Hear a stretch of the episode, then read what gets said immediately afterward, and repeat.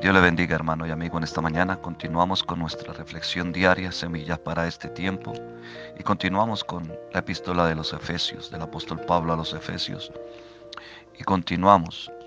Quedamos algo ayer concluyendo que una característica particular de este libro es que habla desde el punto de vista del propósito eterno de Dios, desde la eternidad y de los lugares celestiales. En el Nuevo Testamento este libro ha sido colocado por decirlo así, inmediatamente después de la revelación del Cristo que es contrario a la religión. O sea, Cristo que no es de acuerdo a lo religioso, que eso lo encontramos en la epístola a los Gálatas. Y es seguido por otra carta maravillosa eh, que trata sobre la experiencia práctica de Cristo o sea, del ejemplo de Cristo, lo que Cristo hizo por nosotros y lo que nosotros mismos debemos así actuar. Y nos conduce al Cristo que es la cabeza, o sea, Jesucristo como la cabeza de la iglesia, que es la carta a los colosenses. Así pues, estos cuatro libros, muchos teólogos dicen que son el libro de la revelación del Nuevo Testamento con respecto al reino, al propósito, a la economía eterna de Dios. Miramos entonces que Dios siempre hace las cosas perfectas para su iglesia y para su pueblo.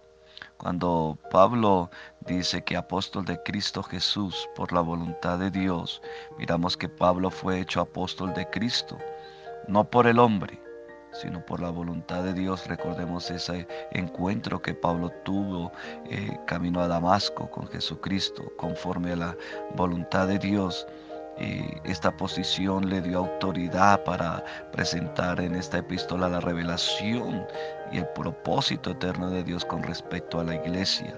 La iglesia que es edificada sobre la revelación que Dios le dio a Pablo. Eso lo podemos ver en Efesios 2.20 que nos dice de la siguiente forma. Dice, edificados sobre el fundamento de los apóstoles y profetas, siendo que Cristo Jesús mismo la piedra angular. Vuelvo a leerlo en esta hora. Dice así, edificados sobre el fundamento de los apóstoles y profetas, siendo Cristo Jesús mismo la piedra angular.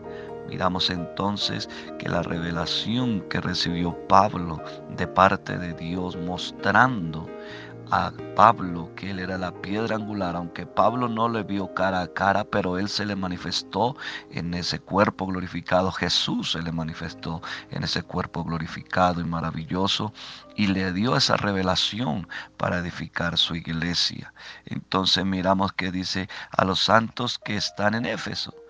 Y cuando se refiere a aquellos santos, son aquellos que son santificados, apartados para Dios de todo lo profano por eso la Biblia nos dice que sed santos porque Dios es santo. Nosotros somos separados para que del pecado, somos santificados, somos apartados de lo profano, del pecado, de la maldad, somos separados de la muerte para manifestar la obra de Cristo, manifestar su vida, manifestar y asimismo como Pablo fue llamado y fue enviado, nosotros también hoy en día somos llamados y somos enviados para manifestar la obra de Cristo, la obra del Señor entonces miramos que cuando Pablo también dice aquí, inspirado por el Espíritu Santo, a los fieles que están, a esos fieles que están en Éfeso, miramos, dice la palabra del Señor, que esos fieles son aquellos en la fe a la cual se hace referencia en la escritura. Son aquellos fieles que se mantienen por lo difícil que sea la situación. Eso lo podemos ver aquí en Efesios 4:13. Dice la palabra del Señor de la siguiente manera. Dice, hasta que todos lleguemos a la, a la unidad, perdón, hasta que todos lleguemos a la unidad de la fe y del conocimiento pleno del Hijo de Dios, a la condición de un hombre maduro, a la medida de la estatura de la plenitud de Cristo. Esos son los fieles en la fe. Son aquellos que son llamados, aquellos fieles son los que se permanecen hasta que lleguemos a la, hasta la unidad de la fe cada día, toda circunstancia. A la unidad de la fe quiere decir a la doctrina de los apóstoles, a la doctrina de Cristo, que está siendo enseñada y formada en nuestros corazones para que lleguemos a esa unidad como iglesia.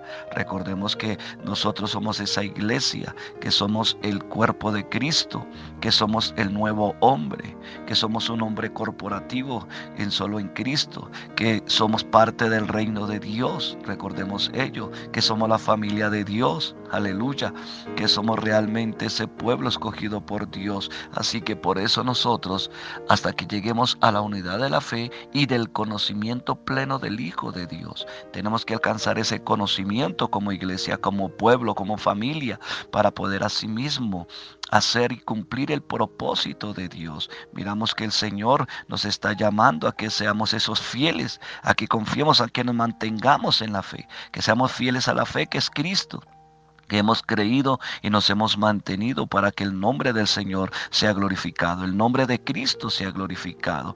Miramos también que en Tito 4.7 nos lo dice de la siguiente manera, dice así de esta forma. Y la palabra del Señor en 2 Timoteo, perdón, 4.7 dice lo siguiente. Cuando Pablo se refería a Timoteo le decía, he peleado la buena batalla, he terminado la carrera, he guardado la fe. Pablo fue uno de los fieles, guardó la fe, que guardó y fue fiel a la fe, la fe a la escritura, a la palabra, a lo que le fue revelado, a lo que fue revelado esa iglesia, a lo que le fue revelado ese cuerpo de Cristo, a lo que le fue revelado ese pueblo santo, separado, escogido por Dios, porque él fue fiel a la fe, por eso fue que él se dio Asimismo como Cristo, siguiendo el, el, ejemplo de Cristo en Filipenses, asimismo Pablo se dio, dio su vida entera para que los, los santos fueran edificados y llegaran a esa unidad de la fe y llegaran a esa unidad maravillosa de la fe en Cristo Jesús. Por eso Pablo era un hombre que, se mantuvo firme, se mantuvo fiel a esa fe, a la palabra de Dios. Por eso, qué bendición esta epístola para nosotros. Pablo eh, exhortándonos a mantenernos a esa unidad de la fe. La gracia de Dios como nuestro disfrute cuando dice son fieles en Cristo Jesús, en Éfeso, santos que están en Éfeso, aleluya, porque Él es Dios, porque Él es grande, porque Él es maravilloso. En el capítulo, en el verso 2 dice, gracia y paz a vosotros de Dios nuestro Padre y del Señor Jesucristo. Qué tremenda palabra. Gracia y paz a vosotros de Dios de nuestro Señor Jesucristo. La gracia es Dios como nuestro disfrute esa gracia de Dios, Dios, Pablo diciéndonos, la, diciéndonos, perdón, la gracia de Dios es el disfrute de ustedes. Esa gracia de Dios es lo que Dios ha puesto en nuestra vida. Si esa misma gracia no es más sino que Cristo mismo. ¿Para qué? Para que nosotros disfrutemos de Cristo en Juan 1.17 nos dice de la siguiente manera la escritura. Qué preciosa palabra que usted y yo debemos disfrutar a Cristo, la vida de Cristo aquí en la tierra. Por eso Dios da ese entendimiento a cada corazón, a cada vida. Y dice la palabra del Señor, del Señor, porque la ley fue dada por medio de Moisés. La gracia y la verdad fueron hechas realidad por medio de Jesucristo.